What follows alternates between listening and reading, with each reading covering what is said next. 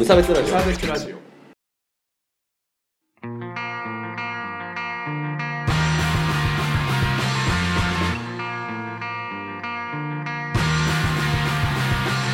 鈴木一ぐです。川村です無差別ラジオです。始まります。よろしくお願いします。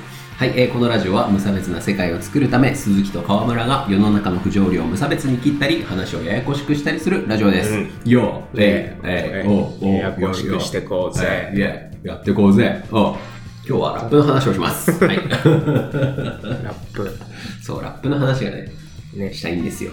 あのどうした？まあ、僕、こう、ちょっと、ジャパニーズヒップホップが好きなんですけど、うんはい。あのーまあちょっと最近いろいろ思うところがあって、うんあのそれのこう文句をね、言いつつ、うんあのーちょっとジェンダーの話もおおできるかな川村君、シャリシャリやってるの。足がかゆかった 川村君、ラップ好きですか？好きですよ。お誰好きですか？でも最初は RIP SLYME とか KICK THE CAN CREW こう中学生の時から聞き始めて、キングギドラとかもちょっとちょっうんとオラついた感じも。かじって、今は5lackとか PUNPEE とかもうん好きですね、なんかちゃんと追っかけてる感じ。ですね、意外とね。さすがバンドマン、音楽に対するアンテナが高い。煽られている 煽ってない。よ。顔がやばかった。このラジオ顔芸が多い。はい、えーというわけでね、ただ、うん。うんフィメールラッパーってあんまりいなくないですか？フィメール女性ラッパーですね。知らないそうそう。でしょ？なんだけどこう最近ようやっとちょっとそういう流れも出てきたんだけど、うん。なんかうまくいかないのはなんでなんだろうなみたいな話を今日はちょっとね。ヒップホップのジャパニーズヒップホップの現状を嘆きつつもそんな話をして。させてくださいよ。要はラップ老害が昔は良かったっていう話をするだけの回になるかもしれません。よろしくお願いします、はい。今日のメインテーマは女の子でもラップがしたいです。よろしくお願いします。はい。いいタイトルだな。でしょ？中二病でもあそれラップがか聞きたい。なんか聞いたことあるような。あそうです。はい。この、さこのラジオ基本パクリ。で やってますんで。まあ、というわけで、あの、フリースタイルダンジョンとかが好きな人は、最近ちょっとラップ界隈のニュースで、うん。ツバキっていうラッパーが、てか好きだわ。あ、本当、うあの、ちょっと揉めたの。えそれは知い。らない。あの、なんか、ほら、ゆあの有名な人、結構、フリースタ系のあれで有名な人と、ジブラ？自分らじゃない。もう、ドジメダル。まあなんかね、ちょっと、揉めたんだそう、揉めたっていうか、まあそこで、そのなんかジェンダーの、まあなんか椿はこう、ジェンダー的なうん 話をけ結構するのよ。ラップで、そのフリースタイルのバトルでするんだよね。だから、これちゃんと、私は女だけどちゃんとやってるみたいな話をするし、で、それに対してその返す方が、なんか、お前メンスくせえなみたいな、経血臭いなみたいなのを返して、なんかそういうジェンダーみたいな話しかできねえのかよみたいな感じでこツバキって女の人？う、あ、そうそうそうあ。僕が知ってるのは男の人のあ、違う。別の。ツバってツバって書いてあー奇妙な木っていや、普通に漢字の椿。ああシャンプーのツバキみたいな。あ た例えとしていいかはわかんないけど、そう、あの、普通に椿っていう。あそっちは知らない。あ、そうそうそう。勘違いしてた。ヒューヒュー。ぽよー。そう。えっとね、あ、そうだ、あれだ。呂布カルマとやったのかな。うん。あー有名ですね。そう、僕あんま好きじゃないんだけど、まあまあ、それは置いといて。えっと、ね、で、あの、ジェンダーラップをやるのがいいか悪いかっていう話じゃないんだけど、うん。僕はそれの、そのビーフすげえダサいなっていう思ったっていう話なんですよ。ビーフ？あやり合いみたいあな、バトルがね、はいはい。あの、のがあって、ちょっとその辺の話をしたいんですけど、はい。だから、なんていうんだろう、そもそも、こう、成り立ちとして、うん。そのヒップホップっていうのは、うん。その、実際に殺し合いしちゃうと死んじゃうから、言葉の喧嘩やり合いをしようぜみたいなで、そう、どうにかしようみたいなのまあ、そもそもじゃないですか。はいそもそもなわけで。で、だから、俺は強えぞみたいな感じのをやり合うのが、うんまあ、フリースタイルラップなわけじゃないですか。まあ、それをこう言葉で打ち負かすみたいな。まあ、別に理屈が通ってなくてもリズム感が良ければ勝ちとか、そういうのもいろいろあるわけじゃないですか。っていう流れで、そのなんか、もともとがこう暴力的なものだから、うん。なんか女なんだから喧嘩じゃ勝てねえだろっていうのに対して、なんかそれを持ち出すのはダサいぞって返すのはダサいんじゃないかって話よ。だって実際死ぬじゃんっていう。のがあって、そうお前、今、ここで、こう、要は、レイプしようとしたら、レイプされるんだぞ、お前っていうのに対して、いや、それは、ラップバトルとして、あの、なんか、フェアじゃないでしょ、みたいなことを言うのは、ラップとしてダサくないっていうのを僕が言いたいわけうん。うんで、じゃあ、あの、こういうラップ文化をう、んじゃあ女性がラップをするなっていうことではなくって、うんなんかもうちょっと、いいやり方があるんじゃないのっていうあのが今回のメインテーマなわけですよ。あ、なるほどね。わかる？要は、バンドマンもさ、うん。そうだと思うんですけど、バンドもさ、その結構、男性ボーカルとか、うんだまあ男性と女性がこう、それぞれ固まることが結構多いじゃない。だから、で、女性ボーカルで、うんそのスラッシュメタルを、まあやろうとしたら、それはちょっとシンフォニックメタルっぽくしたら、かっこよくなるし、でもなんか、結局、なんつうの、メタリカとか、マドウォーみたいなボーカルの曲を女性でやろうとしてもうん、別物じゃないですか。ベビーメタルみたいな。まあベビーメタルはまた、ド じゃないか。うん、まあ、いいや。っていうのがあるわけじゃないですか。はいだからベビーメタルとかもそうじゃないですか。うんベビーメタルはもうちゃんとメタルファンにも受け入れられてるし、だからその世界ではちゃんと勝ってるわけですよ。うんもともとある世界で勝ってるんだけど、うんでも明らかに同じ土俵で戦ってないじゃないですか。なるほどね。そういうことね。そうそう。だから、そもそも昔のその、まあ古いバンドミュージックとか、うんヒップホップ文化っていうのは男性のために作られたものなんだから、うんそこで勝とうとしても、うん。なんか、ロジそこで勝つっていうのはありえないことっていう土俵なんですよ、もうんう。。だからそこに行くのは良くないんじゃないのっていう話。ああ、わざわざそこに行かなくても、そうそうなんかやる方法あるんじゃないですかっていああそううことね。そうそうそうそうそう。んんんっていう提案の中で、こう、ライムベリーっていうラあップアイドルユニットがあるんですけど、知ってます。ね。あの僕は初期のライムベリーが好きなんだけど、あの、あ、そう、ライムベリーはこう、2期あって、あライムベリーっていうのはその東京の方のラップアイドルっていうあれなんですけど、初期は、えっ、と、プロデューサーが、うん。今、イーチケットプロダクションっていう、まあ、後でまた話出てくるんですけど、まあ、イーチケットプロダクションっていう、あの、桑島由一っていうう、ん。ライトノベル作家がやってるのよ。が作曲をして、うん。で、あの、まあ、ラップとかもその人は好きだから、で、プロデュースしたアイドルなの。うん。あの、ラッパー、うんめ MC2 人と DJ1 人うでん。やってたっていう、あ、MC3 人かな。まあ、そのグループがあって、で、そこのプロデューサーがちょっとかごたごたあって、一人 MC ミリっていう子だけ残って、うん今は新生ライムベリーになった。へで、その後 MC ミリは独立して、また今、うソロの MC でもやってたりすえ。るんだけど、へ事前の説明が多いな。こう まあ、ともかく、ともかくです、はいラップアイドルっていうのが。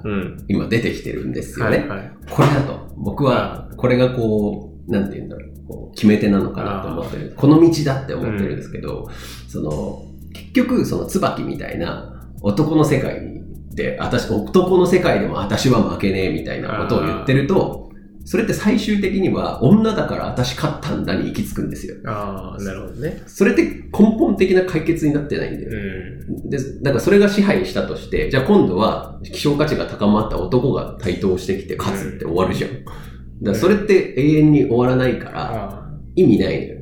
最終的な無差別にはどうやってもたどり着かないんですよ、うんそうすると。だから、い強みを生かしたアイドル、じゃあアイドルっていうまあパッケージがあって、えー今、そのライムベリーが終わっほぼ終わったと言って、僕は MC ミリが一人で今頑張ってんだけど、ミリがちょっと、要は椿方面なんだよね、結構あ、。そうなんだ。そうなんか、結構がなり立てる感じとかも多くなってきてて、まあ、どんどんラップは上手くなってきてんだけど、うん個人的にはちょっと面白くないな、うんみたいな感じになってるんだけど、で、そこでその元々ライムベリーをプロデュースしてたイーチケットプロダクションが、今推してるのが吉田凛音っていうラップアイドルなんですけど、これがいい。さては、それが話したかったことだな。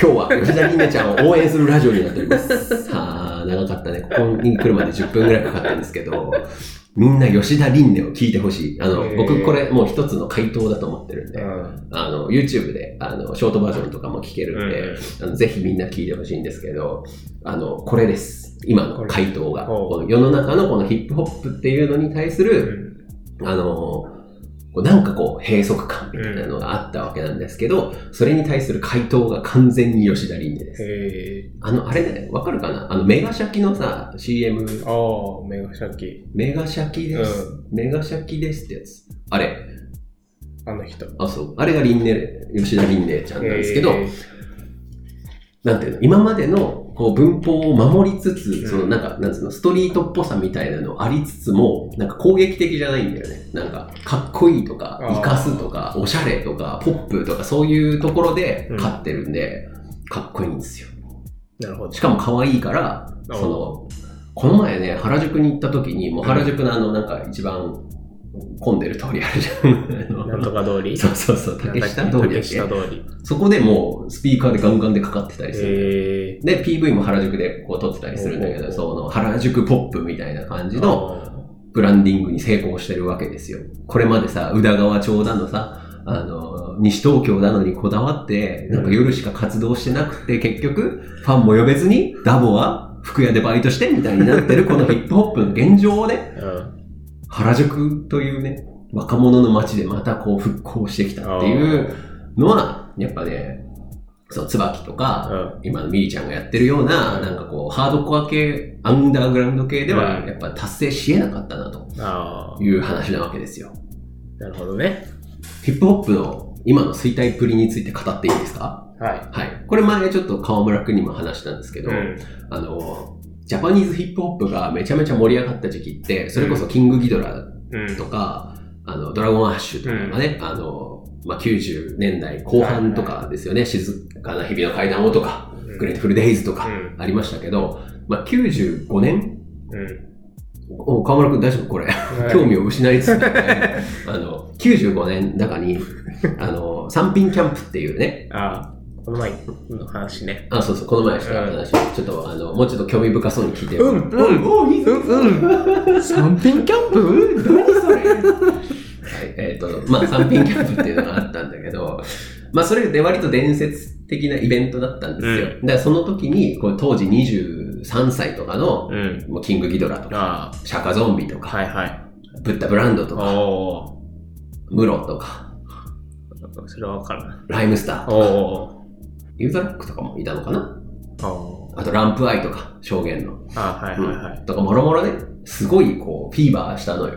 うん。うん。で、あの、で、まあ伝説ととされたのようん。当時、そのなんかあんまりヒップホップってこう怖いイメージみたいなのが、こう日比谷っていうかまあなんか、皇居の近くのところでこう、みめちゃくちゃ人を集めてやりました。伝説の会議がありましたと。で、その時には当時は、あの、まだニトロマイクロフォンアンダーグラウンドじゃなかったニトロマイクロフォンアンダーグラウンドのメンバーとかも出てたりしたわけですよ。で、そこで力をつけて、こう、なんつうの、ヒップホップ黄金世代が始まるわけなんですけど、まあその後こうご存知の通り、こう、あんまり流行らず、うんヒップホップはそれ以降、鳴かず飛ばずで。ついこの前、その三品キャンプ20周年っていうのがあったんですよ。それが2016年。だからう三品キャンプはもう96だったのかな？まあ20周年だから、三品キャンプついに復活って言ってなりましたよ。ウィキペディアの個別ページもないぐらいに盛り上がるの。これなんです。例えよ。全然人が呼べなくて、あー。あまあ、いたのが、まあ、電下流とか。いいじゃん、流揺れる、いいじゃん。揺れる。まあ、とか、あのアナーキーとか、あえー、アナーキーが割とね、あの回回してたんだけど、うん。とかを含めて、で、まあ、ワイワイやってて、うん。で、シークレットゲスト、誰でしょう？ニトロマイクロフォンアンダーグラウンド。いやいやいやっていう、あの、さ、この、このいやいやいや感分かってもらえます？その、20年前の三品キャンプでめちゃめちゃ盛り上がったのは、まあ、ニトロマイクロフォンアンダーグラウンドの奴らが、もうこれから来るぞやべえじゃんっていうイベントだったの、三品は。これからヒップホップを頑張っていくぜみたいな。じゃあ20年ぶりにやりますよってなって、シークレットゲスト、ニトロマイクロフォンアンダーグラウンド、これどういうことかというと、ジジイの同窓会になってたわけですよ。わかりやすい。あの三品キャンプがよ。うんで、それで、じゃあ今、すごい勢い勢いがあるラッパーとして、アクロとか。サルとか、うんオファー蹴られてんの。あ 来てないの。あ、オフいいですね。そうなんなら、そのなんか MC でアナーキーが、うん。なんか猿とかアクロもなんで来てくれなかったのかなみたいなこと言ってたんだけど、いや、それはジジイの同窓会だから来なかったわけですよ。っていうことがあって、うんまあ、ちょっと終わりっぷりをみんな分かってくれたかと思うんですけど、まあ、つまりそれぐらい停滞してるんですよ。で、それは僕なんでかっていうと、フィメールがいないからなんじゃないのっていうのがああるわけですよ。で、そこに、やっぱね、ま、またリンネちゃんの話に戻るんですけど、女なんでみたいな文化がそもそもあって、で、まあ、結局椿も入れてないわけじあ。ゃ。うんん。で、なんか、女だから勝てるみたいな、なんか女、ジェンダー論みたいなのを、まあ、ラップに入れるっていうことをしないと逆に、その女性性を出さないとうん。勝てないみたいな、そのフィールドではうん戦っ、入っていけないみたいな状況になってるって、全然こう、なんていうの、無意味というかう、ん。なんか、で、そ、そん、それでね、椿が苦労してる中で、リンネちゃんは別で、あの、別の口の客を集めますんで、僕、こっちは別にいいんで、うん。ただ、あの、そちらからは不愉快にならないようにはしますよぐらいの雰囲気があるわけですよ。もう三品キャンプにね、ううん。リンネちゃんを呼ぶべきだったんですよ。シークレットゲストとして。そう。シークレットゲスト吉田リンネだったら、これからまた新しい新世界が始まる。新世代だと。これが新世代だとなったはずなんですよね。っていうところですよ。まあ、それでこれからはラップ、女性もうん。ラップをしていくんだとなるほど。いう流れになったんじゃないのって僕は思うわけなんですよね。というわけで。だからそういう意味でバンドの方が、うんあの、女性の進出っていうか進んでるような気はするんだよあーなるね。まあ、ガールズポップなんていうジャンルもやっぱあるわけじゃないですか。確かに。そう。チャットモンチーとかね、ああこの前惜しまれつつ、返されてましたが、チャットモンチーとシシャモってどう違うの？いや、違うんじゃない？どどう違うのって言われてわも、かんないんだけど。ごめん、わかりやすく解説はできないけど。失礼。まあまあまあ。そわわけ、そういうことじゃないですか。はい女性シンガーとかも、うん女性ロックシンガーもやっぱいるわけじゃないですか。あいみょんとかね。あいみょん。あいみょんって知らない？あ知らないあ、まあいいや。結構有名だと思ったんだけいいよ、プレゼンしてくれても。ど。いや、別に好きなわけじゃないそう。とか、まあ、 BiSH とかもいるわけじゃないですか。あ,、の、後ろの音しっかりしてるアイドルとかね、うんいるわけじゃないですか。はいだから、それでいいじゃんっていう話ですよね。サブカル下北ロックも別に女性もやるし。うん。ね。でも、要は男性的、男性性を求めてあの人たちやってないじゃないですか。男性がやってるかっこよさをトレースしたかっこよさにしようとしてないじゃないですか。だからそれがいいなと思って。その文化をやっぱヒップホップにも入れてほしいなというお話でございますね。りんねちゃんは聞こいや、ほんと聞いてください。あの、パーティーアップっていう曲がいいんで。でほんとびっくりするよ、マジで。え、こんなかっこよくていいのって、う。そうなんだ。うん、思いますね。はい。というわけで、まあ、女性もね、うん。あの、やってほしいな。女性のラッパーに今後ちょっと期待したいなというお話でございました。はい。ここでもう一個いいですか？はい。もう一個。はい。盛りだくさんですね あの、まあ、せっかくジャパニーズヒップホップの話をしてるんで、うん。ヒプノシスマイクにもちょっと触れておかないといけないと。プノシスマイク。はい。あの、ヒプノシスマイクっていうのが、うんあの、多分まあ、オタク界隈、女オタク界隈ではもう常識みたいな話なんですけど、あの、これから多分皆さんもね、あの、聞くことになると思うんで、刀剣乱舞ぐらいにはなる。うんいまいちピンとこない。えっと、じゃあテニスの王子様ぐらいかなって思思ってるんですけど、はいはいまあ、ヒプノシスマイクっていうのは、その男性声優にキャラクターがあてがわれて、12人で、あの、やるっていう。で、まあ、ニトロみたいでしょ、うんで、3人1組で4グループあって、うん。で、それぞれ、あの、渋谷ディビジョンと池袋ディビジョンと、うん。えー渋谷池袋、あと新宿ディビジョンと横浜ディビジョンってこう分かれてて、で、構想をしてるっていう設定で、ラップバトルで戦うみたいな。この前、てっちゃんがカラオケで歌ってたやつか。そうです。思い出したぞ。それです。あの、まあ、ヒプノシスマイクっていうのがあって、うんで、その世界では男性は、あの、差別されてて、あの人権がほぼなく、ない状況なんだけど、そのラップをする区画、そのディビジョンの中だけだったら、あの、かで活躍できるやつは勝ち上がれるみたいなあ感じなんですよ。そういう世界観なんですけど。これがね、今熱いんですよ。あの、あちなみに曲とか、あの、歌詞とか、あの、サイクレス上野とか、あの、みんなが知ってるラッパーが、あの、提供してたりするんで、その辺もチェック面白いんで、チェックしてもらえるといいと思うんですけど、あの、まあ、曲はかなりがっちりしてるし、あの、プロジェクト始まって今1年ぐらい経ってるんだけど、うんあの、初期の曲はちょっと聴けたもんじゃないんだけど、最近ね、その、メンバーのラップが上手くなってきてて、さすが声優だなと思うんだけど、ど。これがかなり聴ける。へうん。しあのしかも、そうなんか、ストリートっぽさを出しつつも、やっぱりこう、あくまで、対あのメイン客層が女性客なんですよ。うん。だから、こう、聞きやすいし、あうん。なんかストーリー性が結構あるっていうかなんかラップってあんまりストーリー性なかないうん。曲が多いんですけど、なんか、ちゃんと曲の中で、こう、そのストーリーが展開されたりもあって、あの、新しいフォーマットとして、あれはね、まあちょっと昔からながらのラップが好きな人はちょっと嫌いかもしれないんだけど、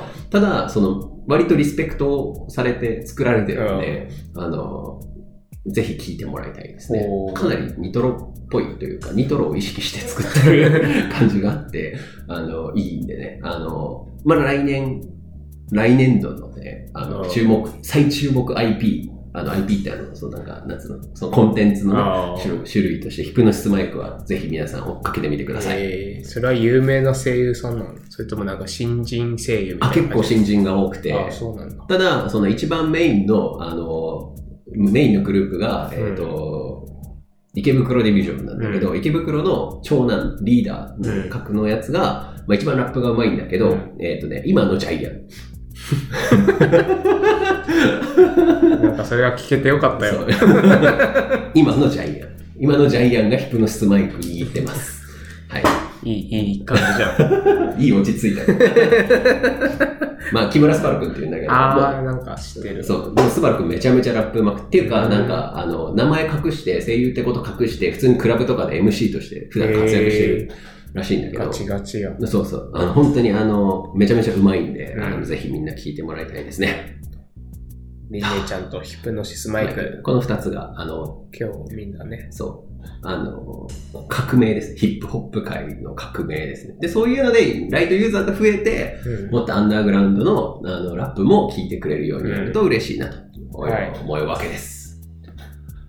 いいまとめじゃないですか。ああ、語り切っちゃったぜ。もう一個あるんだけどやめとこう。うん今日はこれぐらいで。はい。お疲れ様です。はい。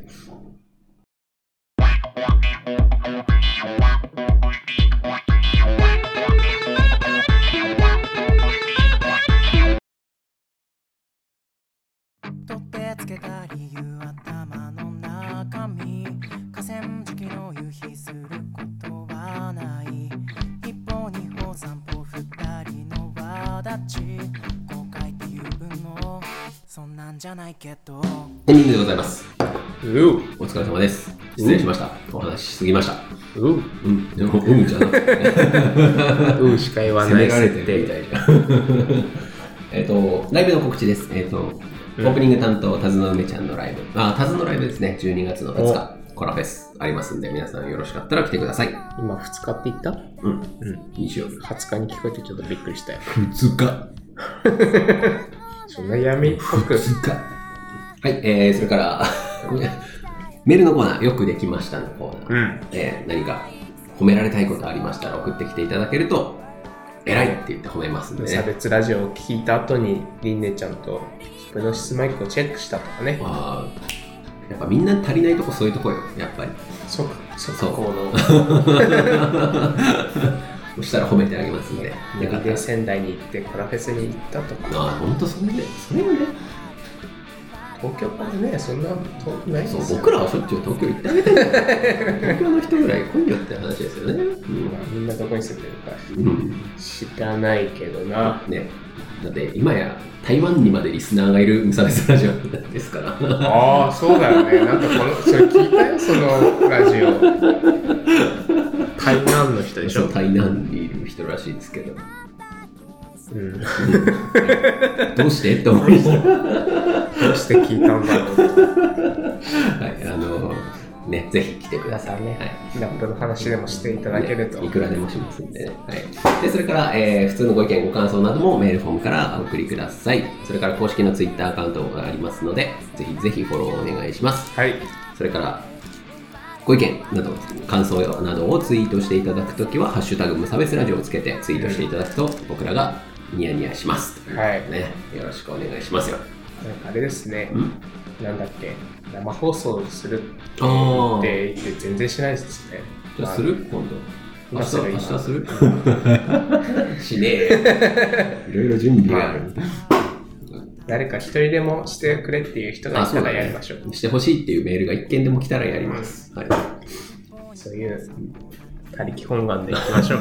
ね、需要があるから。需要がないと動けない臆病な僕らを許してください。誰だよ。あ、そうだ、ラップで言えばさ、今、あの仙台のね、ラッパーの人たちをちょっと調べてんで、うん MMMM 呼べないかなと思って、結構熱いですよ。仙台のね、ラップでね、あの、これ超ローカルな話なんだけどさ、あの東口行って連邦方面に行くとさ、うん。なんかかっこいい床屋さんあるのわかる？まあとにかく床屋さんがあるの、うん。スタイルクラブっていうバーバースタイルクラブっていうところがあるんだけど、まあ、そこがこうなんかストリートのお兄ちゃん向け床屋さんみたいなところでそうなんかバリカンとかめちゃめちゃあるところなんだけど、まあ、そこのを紹介するみたいな感じで、うん。仙台のラッパーたちが集まってうん。曲作ってて、バースタイルあまあ仙台の人とあと岩手の人かな、でフラグっていうそうあの曲があるんだけど、うん。それもめっちゃかっこいいから聴いてほしいわ、3つ目、うん。今日の3つ目そうですね。バーバースタイルクラブっていう曲なんですけどもうめちゃめちゃいいんでね。うん、でこの前そのプロデューサーみたいな人とさ、うん。ちょっとなんか会えていろいろお話も聞いてきたんですけどちょっと仙台これから盛り上がっていくかもしれないんでね。ヒップホップでも。チェックラちょっと応援したいなと思ってます。よろしく。チェックラ Check it out 以上です かつてない終わり方。雑